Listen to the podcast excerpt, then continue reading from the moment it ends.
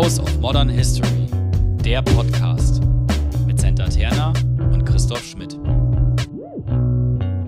Hallo. Hallo, willkommen bei der neuesten Folge von House of Modern History. Genau, heute geht es um Postcolonial Theory, Postcolonial Studies, auf Deutsch postkoloniale Theorie. Oder? Ja, ja, Ähm, das ist so ein, also Postcolonial Theory ist so ein bisschen eine andere Sicht auf die Welt, würde ich sagen, fast schon, ja, oder? definitiv. Ja, ja, Ähm, jetzt unabhängig auch von der Geschichtswissenschaft geht es einfach darum, Ereignisse oder Dinge anders zu betrachten. Ähm, hat auch Auswirkungen auf, wie wir die Welt heute sehen. mhm. Nicht nur eben auf die Vergangenheit, sondern auch aktuell. ja. Aber spielt eben auch in der Geschichtswissenschaft eine große Rolle. ja. Auch bei der Vorbereitung wurde klar, dass auch im Vergleich zu den anderen Folgen, das hier ein riesen, riesen Feld ist und wir wirklich nur an der obersten Oberfläche kratzen. Wir bemühen uns, ein paar Punkte zu setzen, werden aber noch mehr als sonst auf Werke rekurrieren, dass ihr das selbst lesen könnt. Hier geht es erstmal nur darum, wie so ein Lexikon-Eintrag wahrscheinlich, Dinge zu machen. Der Ja, ist selbst genau. aufwendig erklärt. Gut, fangen wir mit, mit dem Punkt Definitionen und erste Verortungen an. Jedenfalls steht das in meinem Skript so drin. ähm, also die, Dann ist das. dann ist es so. Ähm, die Postcolonial Studies setzen, sagen wir mal so in den 1980ern, 1990ern ein. Es gibt sehr unterschiedliche VertreterInnen, die auch sehr, sehr unterschiedliche mh, Traditionen, Denkstile und, und Sichtweisen ausbilden.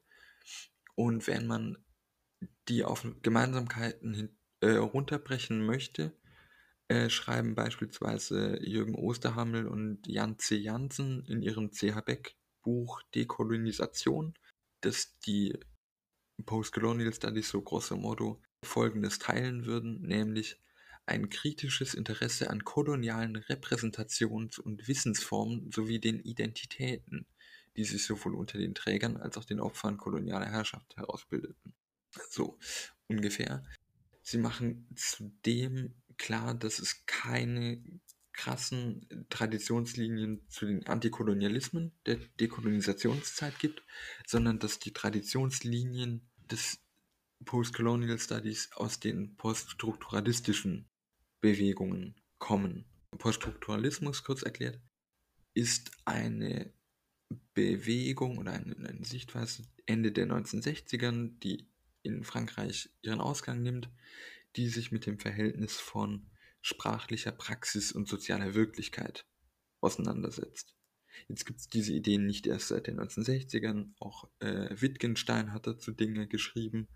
Genau, aber so die Erkenntnis, dass Sprache nicht einfach nur abbildet, sondern die Realität selbst schafft, ist was, was der Poststrukturalismus sich vornimmt, nahm und nimmt. Ja. Dass du jetzt hier keine Folge angekündigt hast, wundert mich Ich-. Ich habe es mir wirklich verkniffen. Wir nehmen auf jeden Fall eine Folge dazu auf. Ähm, ich garantiere es. Gut.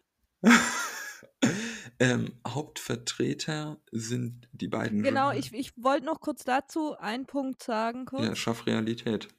Ich habe mir das nämlich auch aufgeschrieben, dass ich gelesen habe, dass ohne die Kritik an der Moderne, die durch den Poststrukturalismus eben hervorgegangen ist, unter anderem, ähm, wären Postcolonial Studies nicht möglich. So, um das Ganze. Ja, genau. Ja.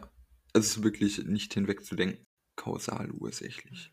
Wichtige Vertreter sind sowohl Jacques Derrida, ein Philosoph, als auch Jacques Lacan, ein Psychoanalytiker, als auch Jacques Foucault. Nein, ein kleiner Scherz, Michel Foucault.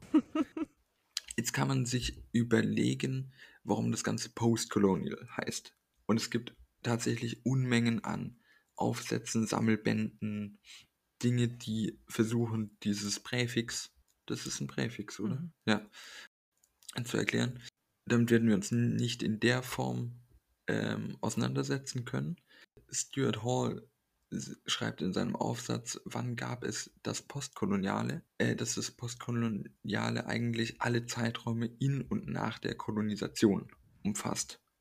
Also, dass man auch das Postcolonial Studies nur mit dem Kolonialismus denken kann und heißt schon in der kolonialen Situation anfängt, ähm, darüber zu reflektieren, indem man die Postcolonial Studies eben Ja. nimmt. Ja, das zum einen und zum anderen ist ja auch die Frage, ist es überhaupt richtig, von Post Postcolonial zu sprechen, wenn wir in einer Welt leben, die ja die gleichen Strukturen hat? Genau, die, die immer noch sehr viel koloniale Infrastruktur in Ja, sehr. die gleichen ja, Strukturen war jetzt zu doll ausgedrückt vielleicht, aber nee, ja, schon. Also, es sind noch gewisse Machtverhältnisse zu spüren, würde ich mal sagen. Und dann ähm, impliziert eben Postcolonial, finde ich, manchmal was, was es nicht ist. Und deshalb ist durchaus, finde ich, den Kritikpunkt, dass man, ob man das überhaupt Post Postcolonial nennen kann, finde ich auch aus der Perspektive her durchaus einen guten Punkt. ja, ja. Also, ähm, da schwingt natürlich auch dieser politische Anspruch mit. Also, Post als Überwindung, nicht nur als Zeitmarker. Also, die Postcolonial Studies haben auch den Anspruch, Moderne nicht als ähm, Durchdringung europäischer Vorstellungen oder als Kampf gegen die europäischen Vorstellungen, so mit Beharrungskräften zu sehen, sondern das wird auch bei einem der Beispiele auf jeden Fall nochmal deutlicher werden, äh, versuchen, so ähm, Verflechtungsmodelle zu kreieren. Da schwingt auch teilweise so ein Gedanke von einer Welt mit, um diese Dichotomie, egal wie man sie nennt, globaler Norden, globaler Süden, das hatten wir auch in der äh, Gastfolge mit Martin Rempe, wie wir Entwicklungspolitik und Entwicklungshilfe nennen. Da schwingt das ja auch mit, wer das nochmal hören möchte. Hm. Was man noch sagen kann, obwohl es sehr, sehr wichtig für die Geschichtswissenschaft ist oder gerade deshalb, sind, bilden die Postcolonial Studies keinen eigenen Marker, vor allem in der deutschen Geschichtsforschung, sondern, also jedenfalls die Aufsätze, die, das, die ich gelesen habe, machen das so stark, dass die Postcolonial Studies vor allem in der Globalgeschichte und in der Kolonialgeschichte aufgehen, aber keinen eigenen Fach oder kein eigenes Mhm. Lehrstuhl bilden. Ja, ja, das würde ich, das würde ich, glaube ich, auch so unterschreiben. Und ähm, es wird, es wird wahnsinnig viel ausdifferenzierter auch. Also Legal Postcolonial Studies und alles gibt es jetzt immer mehr extra, sage ich mal. Ja? Was da dann alles noch draus wird, wird sich zeigen. Habt ihr das in Uppsala? Nee, nee, nee, nee, nee. Okay. Das gibt's nicht so direkt hier. Nur generell halt als ja, Fachrichtung, die so benannt wird Okay. mittlerweile. Spannend. Genau, das sind so, erste Momente, die wir haben für Postcolonial Studies, postkoloniale Theorie. Ja, genau. Ähm, ich finde ja, ich finde es ja super spannend. Also zum einen, man, man merkt da ja richtig den Poststrukturalismus raus, wenn man sich damit beschäftigt irgendwie. Aber Mhm. diese ganzen Komplexitäten und Widersprüche, die da irgendwie sich auftun, die finde ich ja super spannend. Also nimmst du beispielsweise zu sagen, wie viel Handlungsfähigkeit hatten jetzt äh, Kolonisierte, nennt man das so? Mhm. Ähm, und trotzdem wurden sie ja unterdrückt. Also weißt du, da, da tun sich dann immer so Spannungsfelder auf. Ja, Und das finde ich super spannend daran. ja. Ich habe auch neulich, habe ich, hab ich eine Rezension gelesen, auf Soziopolis heißen die, glaube ich, über die Soziologie von, von, von Kolonialismus, glaube Ah, ich. okay. Und ähm, da ging es auch darum, dass nochmal stark gemacht wurde in der Rezension, dass es zu einfach ist, Machtasymmetrien schwarz-weiß zu zeichnen, da die machtvollen Kolonisatoren, da die unterdrückten Kolonisierten, sondern dass es natürlich äh, viel diffiziler und variantenreicher ist. Wir wissen ja auch seit Foucault, dass Macht relational ist, ähm, der Ja. eben ein Poststrukturalist eben unter anderem war. In einem der Texte, die ich gelesen habe, zur Dekolonisation wurden die Unterschiede oder wurde versucht, ähm, vier Unterschiede zu machen zwischen Dekolonisation und dieser doch sehr historischen Brille und der viel breiteren postkolonialen Theorie, um die voneinander Ja. abzugrenzen. Und was ja schon in dem ersten, in der ersten Verortung kam, dass das Hauptinteresse der postkolonialen Theorie kulturelle und äh, epistemologische Dimensionen, also Wissensvarianten sind, die ab, äh, adressiert werden. Beim Postkolonialismus oder bei der postkolonialen Theorie, die Begriffe fliegen jetzt irgendwie wild durcheinander. Ich versuche Mhm. zu sagen Postcolonial Studies, um es einheitlich zu machen. Die haben oft einen viel abstrakteren äh, Begriff vom Kolonialismus, der die tatsächliche koloniale Situation mitunter ablöst, also davon gar nicht mehr auf die adressiert, weil es vielmehr auch um die Ideen, die die Quellen, also die, die Texte, die in diesem Denkstil, in diesem Diskurs geschrieben werden, adressiert. Damit auch zusammenhängend ist der dritte Punkt, dass vielmehr auf so Entitäten und Kategorien geschaut wird, also der Staat, der koloniale Staat, das Imperium, Verhältnis von Imperium und Nationalstaat ist sowieso so eine sehr lange Debatte, was aus wem folgt oder wie, wie man das macht. Identität. Und der vierte Punkt, da wollte ich dich nämlich auch fragen, also das Buch äh, ist von 2013, Mhm. also acht Jahre her, grob, sieben bis acht. Ähm, und da stand drin, dass Postcolonial Studies ein vor allem oder ein immer noch vor allem akademisches Phänomen sind. Und jetzt wäre so ein bisschen die Frage nach Black Lives Matter und anderen Sachen, ob man Ja. jetzt tatsächlich sehen kann. Und ich will gar nicht sagen, dass das alles aus dem Akademischen raus schwappt. Ich denke, es gibt auch andere Varianten, wie man sich dieses Wissen außerhalb von Universitäten aneignen kann, aber dass man schon sieht, dass wir jetzt an einem Punkt sind, bei dem auf jeden Fall die Uni seit einiger Zeit auch etwas dazu beitragen, von dem man sich jetzt geistig ernähren kann, um das zu adressieren. Mhm. Voll. Ähm, ja, ich glaube, dass 2013 das vielleicht tatsächlich noch anders war. Äh, und dass sich da einfach in den letzten Jahren wahnsinnig viel getan hat und Black Lives Matters ja ein Beispiel dafür ist. Wobei man ja sagen muss, traurigerweise im Moment nicht mehr so präsent. Ja. Und natürlich nicht erst seit 2020 ein, ein Thema ist, das muss man ja, also Ja, genau, Ja. ist schon davor, aber so, so in der Öffentlichkeit wie 2020 war es ja nicht bisher. Also davor. Nein, vermutlich, Und- vermutlich nicht. Und trotzdem ist es nicht was, was plötzlich passiert. Genau, ja. Und ähm, deshalb glaube ich schon, dass sich da wahnsinnig viel getan hat. Und ich glaube auch, dass ähm, Universitäten ihren Teil dazu beigetragen haben, auf jeden Fall. Ähm, und Postcolonial Studies. Wie du aber sagst, das ist mit Sicherheit nicht die, nicht die einzige Form an Universitäten. Ja. Ist auch sehr spannend, so welche, welche sonstigen Varianten es gibt, wie, wie man sich Wissen jenseits dieses Kanons aneignet Voll und und was da für Bücher entstehen. Und Wissen ist ja in dem Fall, wenn du jetzt gerade Black Lives Matters vielleicht nimmst, ist ja auch nur ein Teil davon. Ne? Ich Ja. meine, da geht es ja dann auch um Widerstand, Demonstration Ja, und alles Mögliche. ja, exakt, ja. Ja, ähm, sollen wir uns vorwagen? Wir haben in der, in der Vorbereitung erst großspurig zwischen uns beiden gesagt, ja, wir machen, machen die drei GroßvertreterInnen. Und dann ist uns vorhin aufgefallen, dass es natürlich ein eigentliches Unding ist, dass wir uns jetzt auf die beiden männlichen Vertreter gestützt haben. Ähm, du hast dich mehr mit äh, Edward Said beschäftigt und ich mit Homi Baba. Und ich glaube, so, es gibt dann noch äh, Chakravorty Spivak. Als, das sind Ja. so drei Säulenheilige. Es gibt mehr Leute natürlich. Aber da- ich von Homi Baba vorher weniger wusste, lag es irgendwie nahe, sich da mal ein bisschen einzudenken. Wobei ich in der Vorbereitung dann dachte, boah, hätte ich nicht. Wa- warum, warum? Und wie gesagt, wir kratzen eh nur an der Oberfläche. Aber du hast Ja. dankenswerterweise trotzdem was zu Chakravorty Spivak. Ja, genau, aber nur ganz, Ja.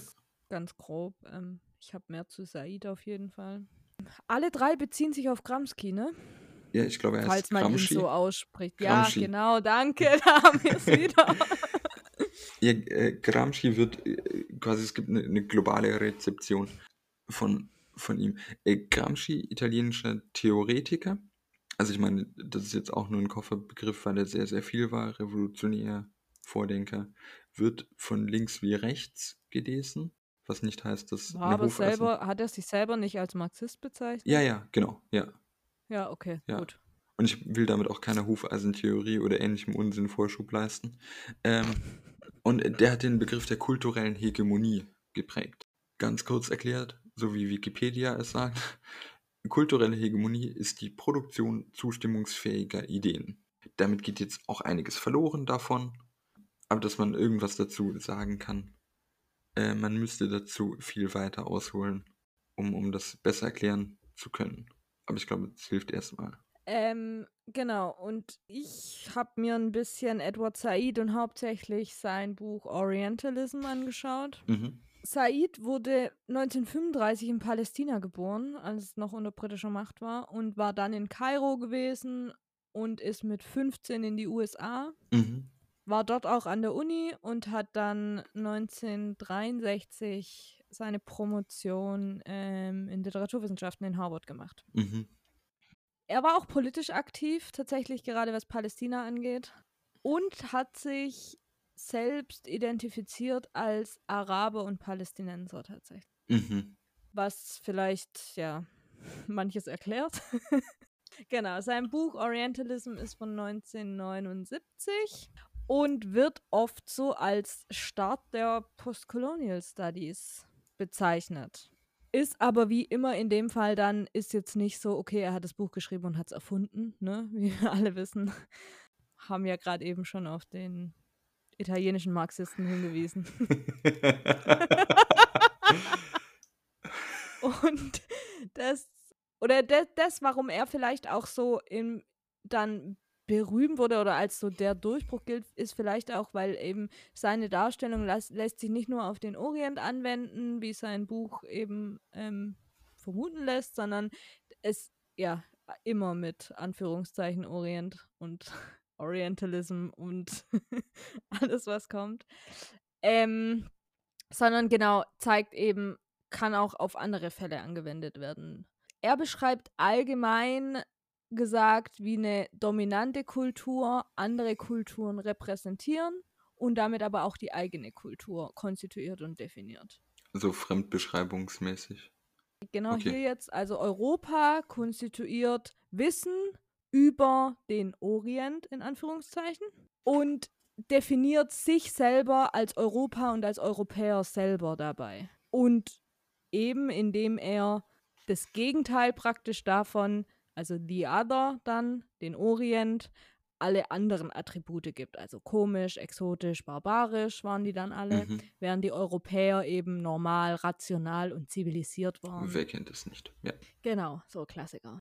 Genau, und er beschreibt es in seinem Buch, dass dieses Wissen des Europa über den Orient, in Anführungszeichen, sich angeeignet hat, also angeeignet hat oder einfach beschlossen hat Mhm. praktisch, dass das ja davon ausgeht.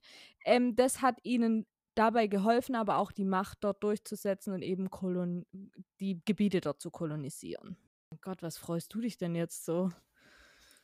Ich, ich muss einhaken ich freue mich so, weil ich hatte es eigentlich später vorbereitet, aber ich habe quasi durch äh, die Füllung meines Zettelkastens konnte ich jetzt sehr Uh. schnell auf eine Information zurückgreifen, ähm, die im Endeffekt, es fiel mir jetzt auf, wenn du gesprochen hast, auch so generell als, ähm, wer ist denn das, äh, die das weiterschreibt, was die drei DenkerInnen machen. Ähm, Ah, es mhm. gibt äh, Mary Louise Pratt, quasi, sie hat ein Buch, das heißt Imperial Eyes, Mhm. in der sie auch dann in Verbindung mit dem Buch von Benedict Anderson, Imagine Communities, Reflections on the Origin and Spread of Nationalism, London, vierte Auflage 2016. All das sagt mir diese Karteikarte. ähm, Uh. dass sie in diesem Buch Imperial Eyes, dass die Reiseberichte von Europä äh, europäischen AutorInnen äh, der Kolonisation und der Kolonisierung Vorschub geleistet hätten, weil sie äh, Lateinamerika als Art Naturraum, der auch eingenommen, überwältigt, ähm, der wird dann auch so komisch weiblich dargestellt, den man dann entjungfern kann oder ähnliches. Udala. Äh, es wird dann immer sehr krude.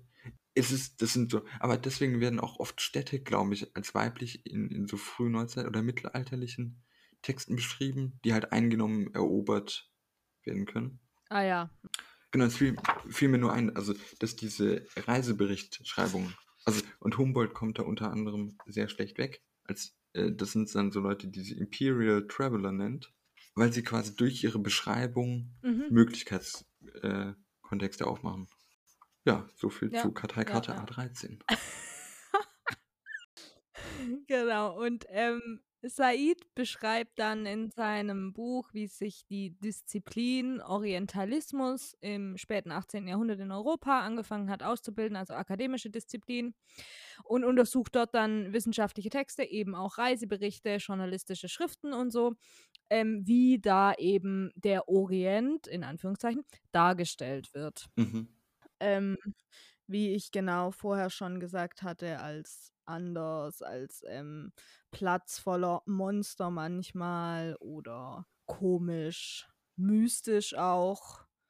Und dieses Bild eben, das da geformt wird, auch eben akademisch, wird dann immer weitergetragen und ist dann irgendwann auch einfach Wissen für die Menschen, ne? Ja. die das dann nicht mehr hinterfragen. Er nennt das Ganze dann auch imaginative Geografie, Ja. so die deutsche Übersetzung. Genau, es wird praktisch so eine Linie gezogen zwischen eben Orient und Okzident, die nicht natürlich ist und Teil von einem Dominanzdiskurs eben mit Kolon Kolonialisierung. Oh, ich habe echt Probleme, diese Wörter auszusprechen. ähm, die aber dann im nächsten Schritt eben eine Grenzziehung verlangen und das dann praktisch Ja. Fortgesetzt brauchen, dass da eine Grenze gezogen wird, auch wenn sie davor vielleicht einfach nicht da ist. Aber durch diese Repräsentation und Vorstellung muss das zwangsläufig folgen. Mhm. Genau. Und Said versucht es in seinem Buch eben diesen Dualismus, wie du es vorher auch schon beschrieben hast, aufzulösen, indem er ihn transparent macht. Also das ist das, was er erstmal möchte darstellen. Wie wird der Orient in Anführungszeichen dargestellt von den Europäern? Mhm. Ähm, das so grob zu seinen Vorstellungen. Kritik gab es auch an ihn. Mhm. Beispielsweise eine, ähm, er hat immer wieder den Vorwurf bekommen nach 9-11, dass er Hass gegen den Westen angefacht haben sollte. Wie, wie, wie das? Also, ich weiß ja gar Naja. nichts. Er hat es anscheinend transparent gemacht, dass der Westen so ein schlechtes Bild über den Orient Mhm. in Anführungszeichen ähm, gebildet hat und deshalb und die ganzen Kolonialisierungsprozesse, die folgen. genau, und deshalb sollte er, er hat er anscheinend im, im eben Orient in Anführungszeichen dann Hass gegen den Westen geschürt. Durch das, dass er das transparent und aufgedeckt hat. Okay. Ja, es ist, es ist keine ernstzunehmende Kritik natürlich. Ich fand es nur spannend, dass das dass dann daraus sowas gemacht wurde. Ja, genau. Ich meine, das hat man eh nie in der Hand, aber tatsächlich ist es. Ich habe mich auch, glaube ich, nur mit dem Buch beschäftigt und was danach so passiert ist. Das hat mich jetzt schon überrascht, muss ich sagen. Ja. Ja. Ja, mich hat es auch überrascht voll, als ich es gehört habe und ich fand es auch total, naja, aber Menschen machen komische Dinge. Immer, Mhm. immer wieder zu merken. immer wieder. Aber er hat auch ernst, oder ernst herzunehmende Kritik bekommen, also zum Beispiel den Vorwurf, dass er halt, also den Vorwurf der Homogenisierung von Orient und Okzident, Mhm. dass er eben alles als eins praktisch sieht. Mhm. Ähm, Gender findet bei ihm keinen Platz, also es gibt da nichts Mhm. zur Analyse. Sex, ja, Frauen, Männer. Und das, was ich vorher auch gesagt hatte, dass ich das cool finde mit diesen komplexen, widersprüchlichen Dingen und so, ähm, dass eben Widerstand keinen Raum findet bei ihm. Ja. Ähm, und ihm werden noch Widersprüche vorgeworfen, dass beispielsweise ähm, er an der einen Stelle sagt, dass keine Revision des Orientalismus nach dem 18. Jahrhundert gibt, aber er dann an anderer Stelle sagt, dass es einen radikalen Wandel im 20. Jahrhundert gibt. Und das ist halt immer, ich meine, er macht ein Riesending auf, Mhm. ähm, zeitlich gesehen auch und wie viele Studien er da oder wie viele Quellen er benutzt und alles, ähm, dass sich da Widersprüche ergeben und so einen dollen Widerspruch. Ich meine, es kann ja alles, also es kann ja beides sein irgendwie, ne? Es kann ja sein, dass sich was fortsetzt und trotzdem im Wandel ist. Ja. Außerdem, ich habe einfach sehr große Sympathie für so Leute, die ein Panorama aufreißen und dass dann Dinge dazwischen verloren gehen. Ja, klar. Aber hm, vielleicht hat er auch irgendwann sein Skript nicht nochmal durchgelesen am Schluss. Ja, möglich. Sowas entwickelt sich auch. Ähm, er hat dann aber noch ein anderes Buch geschrieben, Culture and Imperialism, 1993, und da setzt er sich eben mit Widerstand auseinander. Mhm. Das ist dann ein extra Buch. Hast du das gelesen? Nee, ich habe es nicht Ich gelesen. nicht. Ich habe es nur jetzt, äh, ich habe nur darüber Mhm. gelesen. Und er setzt da aber vor allem auch die Palästin Palästina-Frage ins Zentrum. Okay, das, was du dann vorhin meintest mit, okay, ja. Genau, mit seiner Geschichte und äh, und er hat noch ein anderes Buch, das weiß ich gar nicht von wann das ist, ehrlich gesagt, aber es heißt Covering Islam. Okay. Und äh, da geht, da setzt er sich eben mit negativen Darstellungen des Islams auseinander. Mhm. Also geht in eine ähnliche Richtung. Genau, wie wird der Islam dargestellt? Fand ich aber interessant. Ich wusste nicht, ich kannte das Buch von ihm nicht. Ich auch nicht, nee. Ist aber gerade ja in der Flüchtlingsdebatte ja auch super interessant Ja. jetzt. Definitiv, ja. Genau, so viel erstmal zu Said. Ja, Der so ein bisschen einer der war, der den Anstoß gegeben hat. Mal Dinge anders zu betrachten und nicht einfach von Annahmen auszugehen. ja, Sollen wir gleich mit Spivak weitermachen? ja, ja. Kurz, wie gesagt. Also ihr, ähm, ich glaube, das Buch, das am bekanntesten von ihr ist, ist Can the Subaltern Speak? Ja, ja. Genau, Subaltern ist eine, das ist auch von dem italienischen Marxisten. Ähm, Gramsci. Danke. Ähm, der hat doch auch das Ko- Subaltern-Konzept schon bei sich gehabt, ne? Das äh, kann ich jetzt, Doch, ich das tritt nach meiner Kenntnis und 40, ich weiß es nicht. Ja. Ja? Ähm, Okay. Es geht darum, es geht um die Ärmeren der Gesellschaft, sag ich mal, oder um die, die ähm, ökonomisch, kulturell niedrigen Status haben. Das Prekariat. Ja. Ja. Also das Zugewiesene, natürlich, ja. Ja, genau. Sie hat ähm, hauptsächlich Indien untersucht Mhm.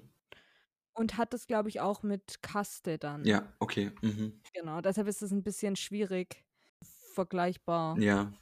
Und sie fragt eben danach, ob diese Menschen, die zu den Subaltern gehören, sich ausdrücken können. Mhm. Also ob sie ihre Interessen kundtun können, Ja. ob das geht. Ähm, und sie sagt, nein, das geht auf gar keinen Fall. Und das finde ich toll, dass endlich mal irgendjemand eine klare Antwort zu einer Frage gibt irgendwo.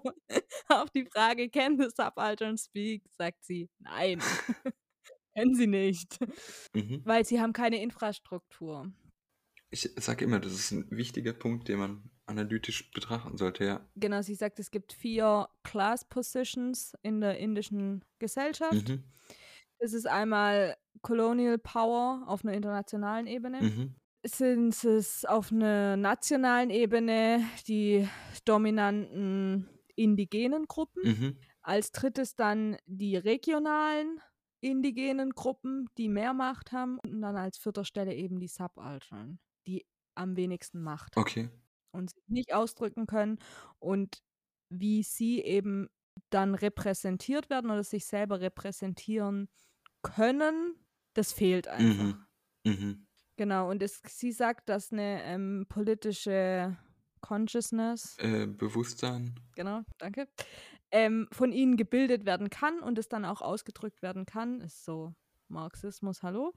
Ähm, und dann würde das gehen, aber im Moment haben die keine Infrastruktur. Mhm. Und da geht's nicht. Beziehungsweise, ja, zu der, hauptsächlich auch zu der Kolonial, Kolonialismuszeit. Ja, Das ist so ein bisschen ist Biwak. zu Spivak. Gut, dann ähm, Homi Baba. Ich, ich habe leider auch nicht nachgeschaut mit der Aussprache. Geboren 1949 in Mumbai. Theoretiker der Postcolonial Studies, wichtiger Einfluss.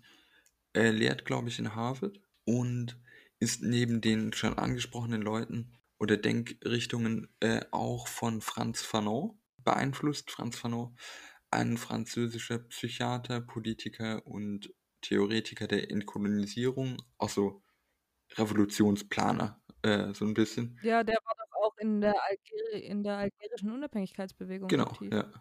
Mehr Praxis. Wagen, ja genau. äh, von dem sind die Bücher ähm, Die Verdammten dieser Erde, für das Sartre ein Vorwort geschrieben hat. Und Schwarze Haut und weiße Masken. Kennt man, glaube ich, noch. Ja. Genau, die Bücher, die man von Homi Baba am ehesten kennt, heißen äh, Nation and Narration. Kannte ich jetzt nicht.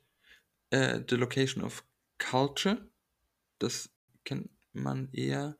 Und äh, auch im Deutschen erschienen über kulturelle Hybridität. Ähm, das sind so die. Er beschäftigt sich vor allem mit der Interpretation von Post- oder kolonialen Diskursen macht sehr viel mit, mit Literaturanalyse. Und was auch sehr schön ist als eventuell zweites Standbein oder ein Aspekt, der in seiner Forschung sehr wichtig erscheint, aber das liegt vielleicht auch an mir, dass ich das als sehr wichtig ähm, empfinde, ist, dass er die koloniale Differenz, also zwischen den theoretischen Ideal, also Ideen von ähm, Kolonisierenden und Kolonisierten, über eine Zeitverschiebung begreift, einen Time Lag. Also er sagt zwar auch, es gibt Ungleichzeitigkeiten in der Moderne, über das machen wir hundertprozentig eine Folge, über diesen Begriff. Den Rest verspreche ich vage, aber das, darüber machen wir auf jeden Fall einen Punkt. Aber die Idee, dass äh, Zeitlichkeit als politisches Modell zwischen äh, angeblich fortschrittlichen und angeblich Rückständigen geführt wird, das ist auch etwas, was Homi Baba immer wieder rausstellt.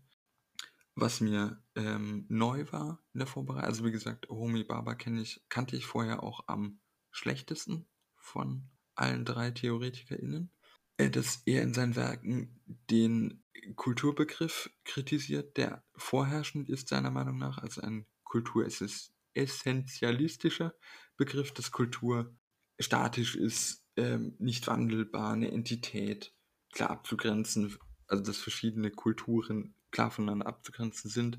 Da sagt er, naja, sieht er anders, ich würde ihm recht geben. Aber ist man da mittlerweile nicht auch schon weiter? Ja, das würde ich hoffen. Also ich, ja. ich ja. Er hängt vielleicht auch von, von der Debatte ab. Also es gibt, glaube ich, schon noch ähm, auch so in, in politischen Debatten geführten Varianten von wer gehört jetzt zu unserer Kultur und man behauptet immer, man wisse genau, was die unsere Ja, ja, ist. okay, ja, ja. Aber ja, ja, ich glaube schon auch, dass es diese komische deutsche Reitkultur und so. genau der, dergleichen Unsinn. Dass, also ich glaube auch, dass man theoretisch jetzt nicht mehr so erstaunt darüber ist, dass man Kultur als fluide auffasst. Aber dass es halt trotzdem nicht die, die hegemoniale Sicht oder die bestimmende Sicht ist, dass Kultur fluide ist. Genau, es gibt verschiedene Begriffe, die Homi Baba für sich prägt, die er nicht erfindet, aber denen er eine Bedeutungsebene zuweist.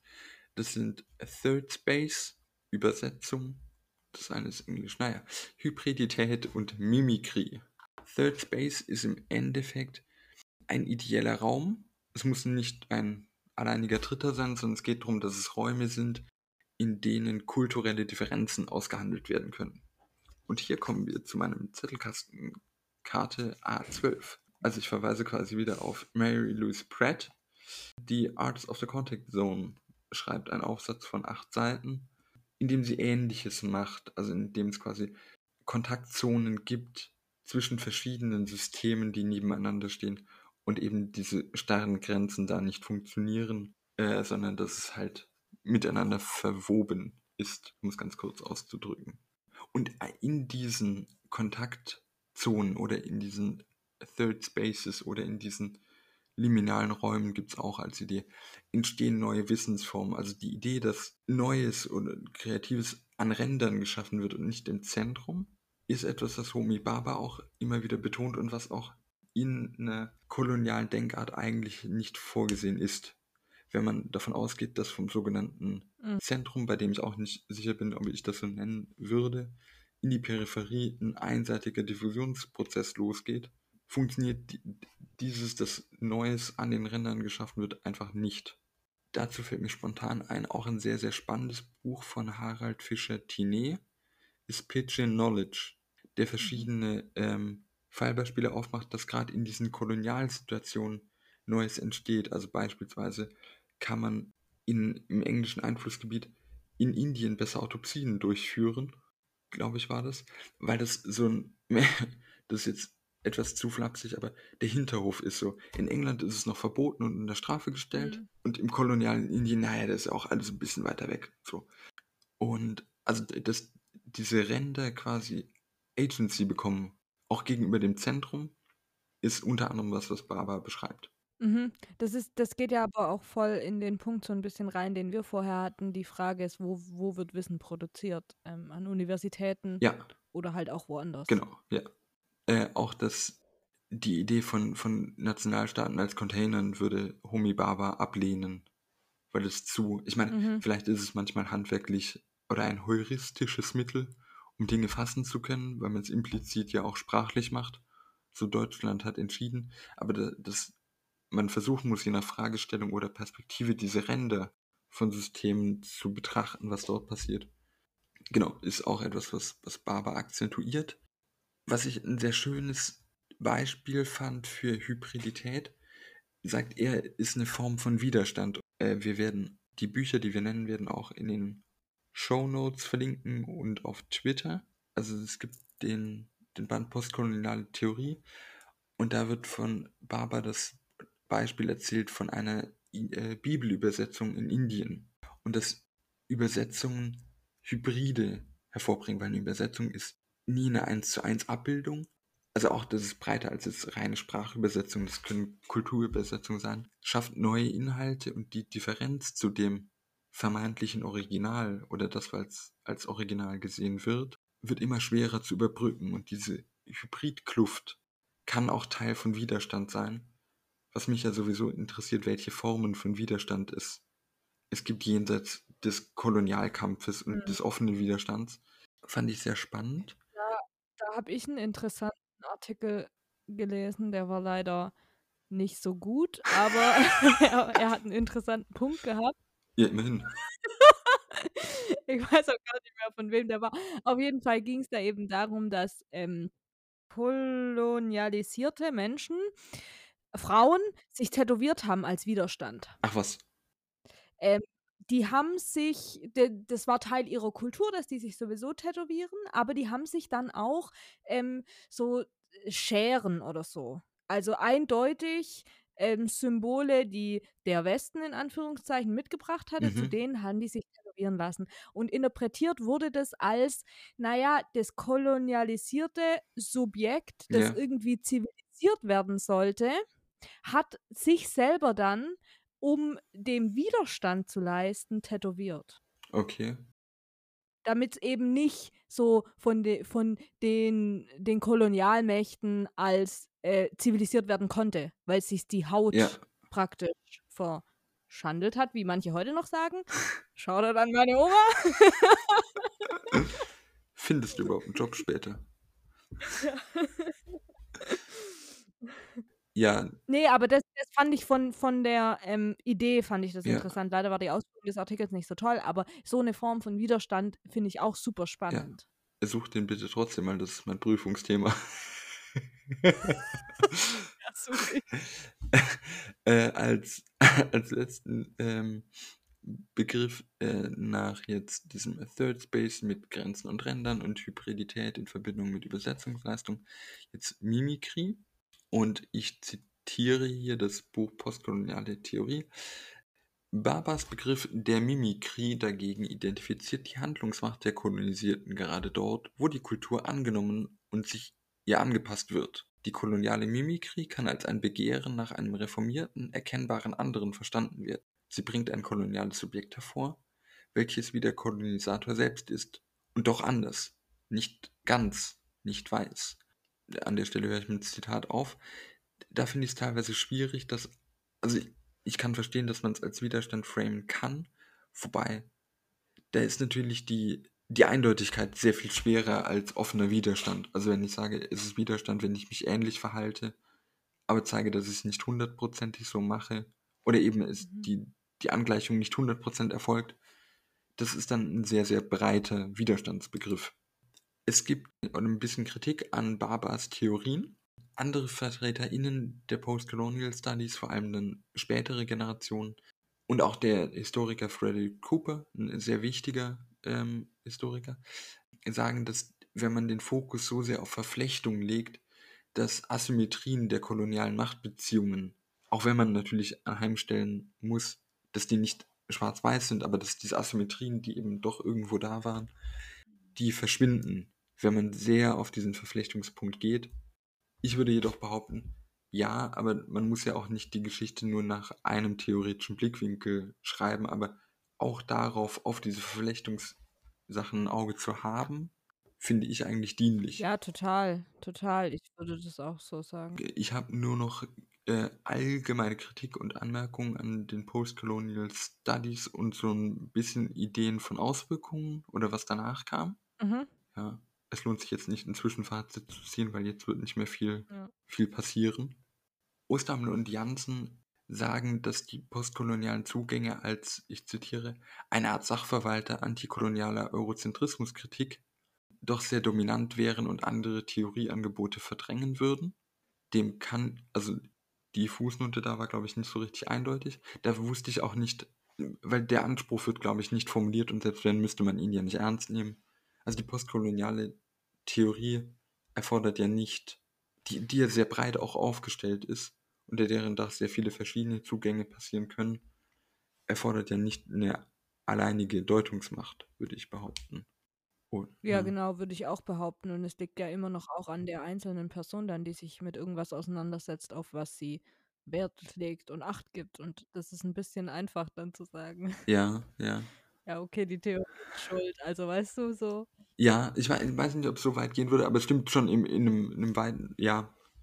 Ähm, auch den zweiten Punkt kann ich nur bedingt teilen, dass äh, auch im gleichen Buch wird gesagt, dass die postkoloniale Theorie sehr viele Dinge als Ausgangspunkte feststellt, also dass koloniale Denkstrukturen an sehr vielen Orten weiter bestehen in der Gesellschaft, also Uni, äh, Familie, Firma, Staat, jedoch keinen weiteren Schritt darüber hinaus gemacht habe als Theorie, um dies zu überwinden. Ich zitiere, jenseits der Feststellung ihrer Unvollständigkeit gibt es keine belastbare postkoloniale Theorie der Dekolonisation. Da würde ich sagen, ja, den Vorwurf könnte man vielleicht auch dem Dekonstruktivismus machen. So, wir haben keine Masternarrative mehr.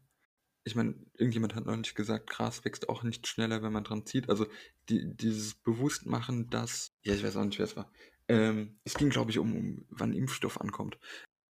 Das Bewusstmachen, dass es ein Problem ist und erstmal das Dekonstruieren von Mustern ist das, woran man die Theorie dann messen kann und dass danach etwas anderes an deren Stelle treten könnte, um wieder neue Sichtweisen, also in Anführungszeichen positive Sichtweisen aufzubauen. Ja, aber mei, das ist halt gerade bei einigen so, würde ich sagen. Wir machen halt mehr kaputt. Ich verstehe die Kritik total, weil mir selber geht es manchmal. Ich habe zum Beispiel dieses, ich weiß nicht, ob du das kennst, dieses Invisible Women Buch. Das kam, keine Ahnung, die deutsche Übersetzung kam, glaube ich, 2019, 2020 raus. Okay. So. Auf jeden Fall geht es da darum, wie Frauen eben in der Forschung oder so nicht sichtbar Ja. sind. Ja, mhm. Ähm, also beispielsweise, das, das geht noch weiter, aber das ist eben ein Beispiel. Und was dieses Buch macht, ist, das zählt halt praktisch erstmal alles auf, wo Frauen nicht sichtbar sind. Mhm. Und ich war auch so, oh Mann, okay, ja, cool, und was machen wir jetzt? so, weißt du? Das ist offensichtlich ein Riesenproblem. Und ich bin dann im Kopf, das, das, ich will dann immer zu viel auf einmal und zu schnell, verstehst Ja. du? Ich möchte dann, dass dieses Buch die Probleme aufzeigt und eine Lösung zeigt und dann wird die umgesetzt und dann funktioniert Ja. alles, ne? Und es ist toll, wenn die Welt so funktionieren würde und wenn es so wäre, aber es ist nicht so. Und es ist im ersten Schritt ja super wichtig, genau das zu machen, was eben Invisible Women macht oder was der äh, was Postcolonial Studies machen, einfach zu sagen, es gibt da einen anderen Blickwinkel drauf und eine andere Sicht und wir müssen lernen, unser, wir, müssen lernen, da anders drauf zu gucken und anders zu denken auch. Und erst dann kann was Neues entstehen. Wenn ich das alles gleich von vornherein vorgebe, dann wette ich, dass es nicht funktioniert. Ja, also ja, natürlich versteht man auch eine ne gewisse Frustration vielleicht so nach dem Motto, mehr kann manches als Großtheorie der Postcolonial oder die Postcolonial Studies nicht mehr bringen. Also wer es jetzt große Motto nicht verstanden hat, in der Zunft auf jeden Fall, dem wird durch ein weiteres Theoriewerk nicht groß geholfen werden. Und man muss jetzt schauen, wie man weitergeht. Mhm. Das ist ganz klar mit, mit einigen Sachen. Wir haben Raum als Kategorie aufgedröselt und fragen uns jetzt, was machen wir trotzdem wie gehen wir mit Raum um, anstatt immer nur relativierend zu sagen, ja, es ist ein Konstrukt. Ja, ja das verstehe ich schon auch, aber die Frage ist, wen, an wen man das adressiert, das Problem, oder ob man es nicht als Chance begreift, weiterzumachen. Vielleicht habe ich es auch Mhm, vielleicht voll. falsch gelesen oder zu, zu scharf gelesen. Ja, ich hatte am Anfang ganz viele Anwendungsvarianten oder Sofortschreibe-Varianten aus den Postcolonial äh, Studies. Studies. Dann war ich da, okay, hm, was funktioniert denn überhaupt davon und habe mich jetzt auf sehr, sehr wenig wieder zurückgekattet, dass es nicht so unübersichtlich wird.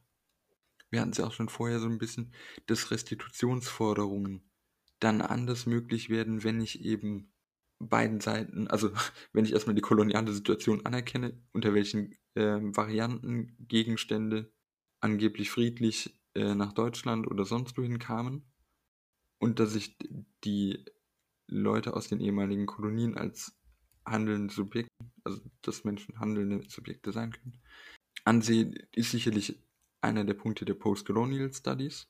Ich war in einer fantastischen, ich glaube, es ist eine meiner Lieblingsausstellungen, ähm, zurückgeschaut im Stadtmuseum, äh, im Museum Berlin-Treptow, die sich mit der Berliner Gewerbeausstellung 1896 äh, auseinandersetzten. Und in dieser Gewerbeausstellung war ein Teil Kolonialausstellung, da war dann auch ein Dorf äh, nachgebaut. Und Leute wurden dort quasi ausgestellt, ziemlich widerlich.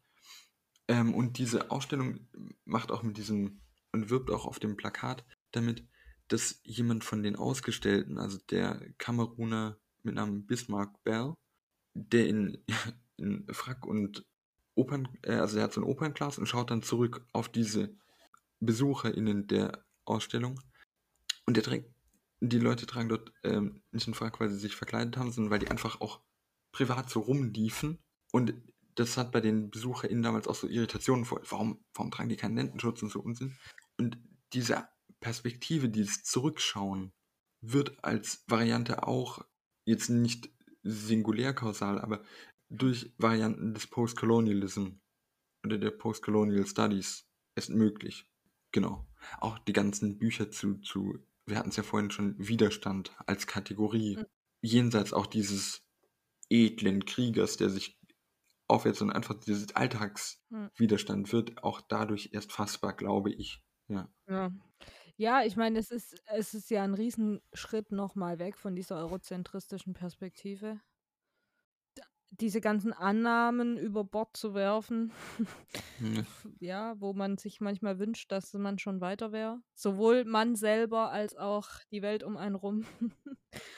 Aber ich, ich finde es krass, was irgendwie so in den letzten Jahren Ja. da passiert ist, muss ich sagen. Also ich hatte es auch einfach vorhin nicht auf dem Schirm. Ja, ja, genau, genau. Und, und trotzdem ist da ja dann eine wahnsinnige Frustra Frustration immer wieder dabei, wenn man sich halt dann so damit auseinandersetzt und dann merkt, okay, und in welcher Welt leben Ja, wir jetzt?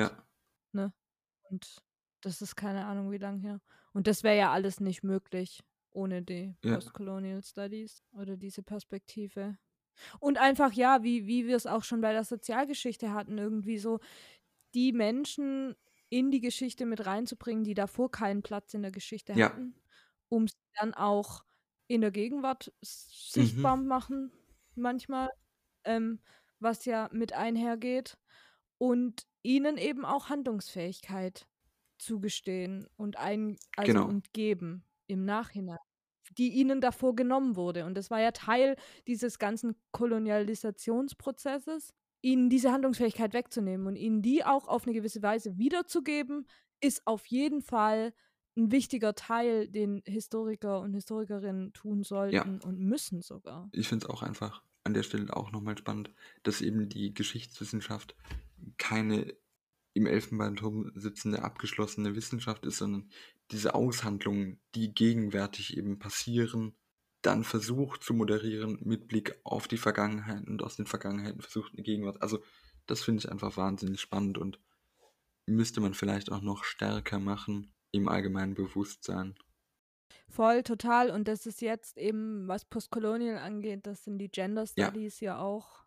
Disability Studies, Queer Mm. Studies, Gay Ja. Studies, alles Mögliche ähm, in die Richtung. Und das ist richtig wichtig, dass es das gibt. Und voll, also gut, was da passiert ist in, in, im 20. Jahrhundert, aber trotzdem auch frustrierend, wie dann eben, Ja, ja, wie es jetzt gerade Ja. ist.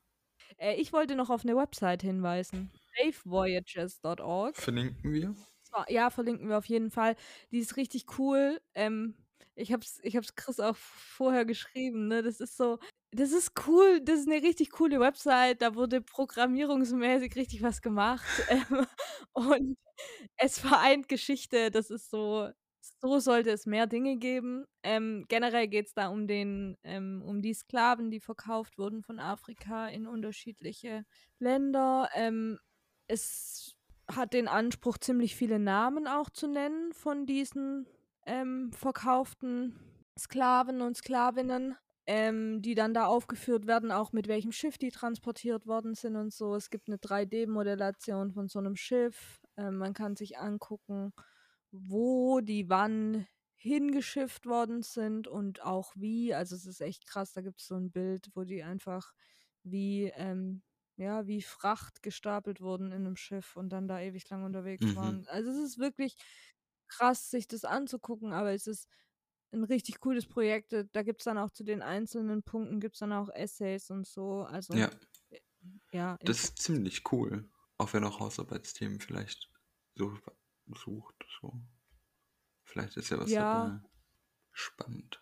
Kannte ich vorher auch nicht. Ja, ich habe es auch erst vor ein paar Wochen, wurde ich darauf aufmerksam gemacht. Bereitest du so lange den Podcast vorher vor? das hat mich jetzt ziemlich fertig gemacht.